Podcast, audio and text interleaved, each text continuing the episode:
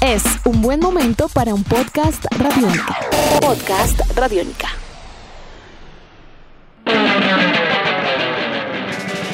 Pudimos seguir con emoción el debut de Angélica Bernal en el US Open en silla de ruedas. Un auspicioso inicio, por cierto, en Gran Slam para ella.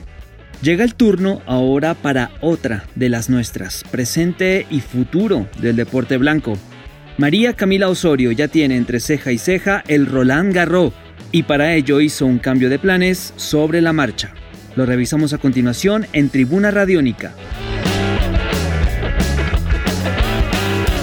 Progresiva ha sido la preparación de María Camila desde la reactivación del tenis colombiano y mundial. Empezó en su natal Cúcuta, entrenando en casa, posteriormente en campo abierto, también en la capital norte santanderiana, para posteriormente hacerlo en Bogotá, en las canchas de la federación.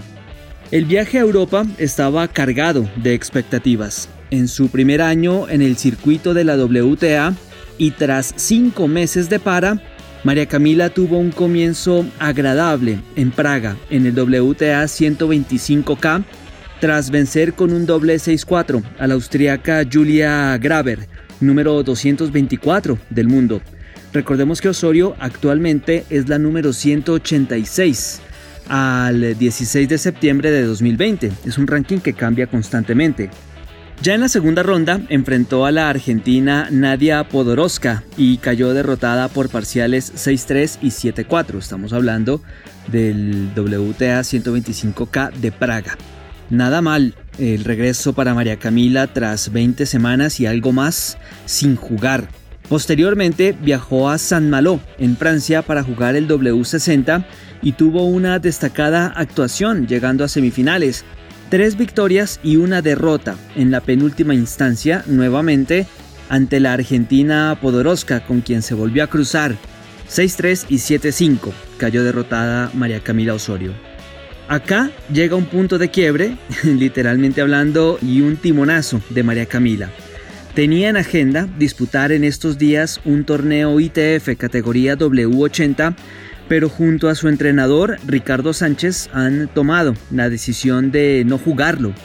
La idea seguramente es descansar luego del buen desempeño en San Malo, corregir errores seguramente y llegar en el mejor estado de forma posible a la fase clasificatoria de lo que será el tercer Gran Slam del año, el Roland Garros, el cual se disputará del 21 de septiembre al 11 de octubre.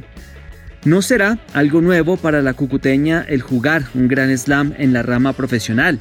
Recordemos que a principio de año jugó el Australian Open, la ronda clasificatoria, eso sí, venciendo a la serbia Natalia Kostic y cayendo en la siguiente fase ante la china Shi Yu Wang.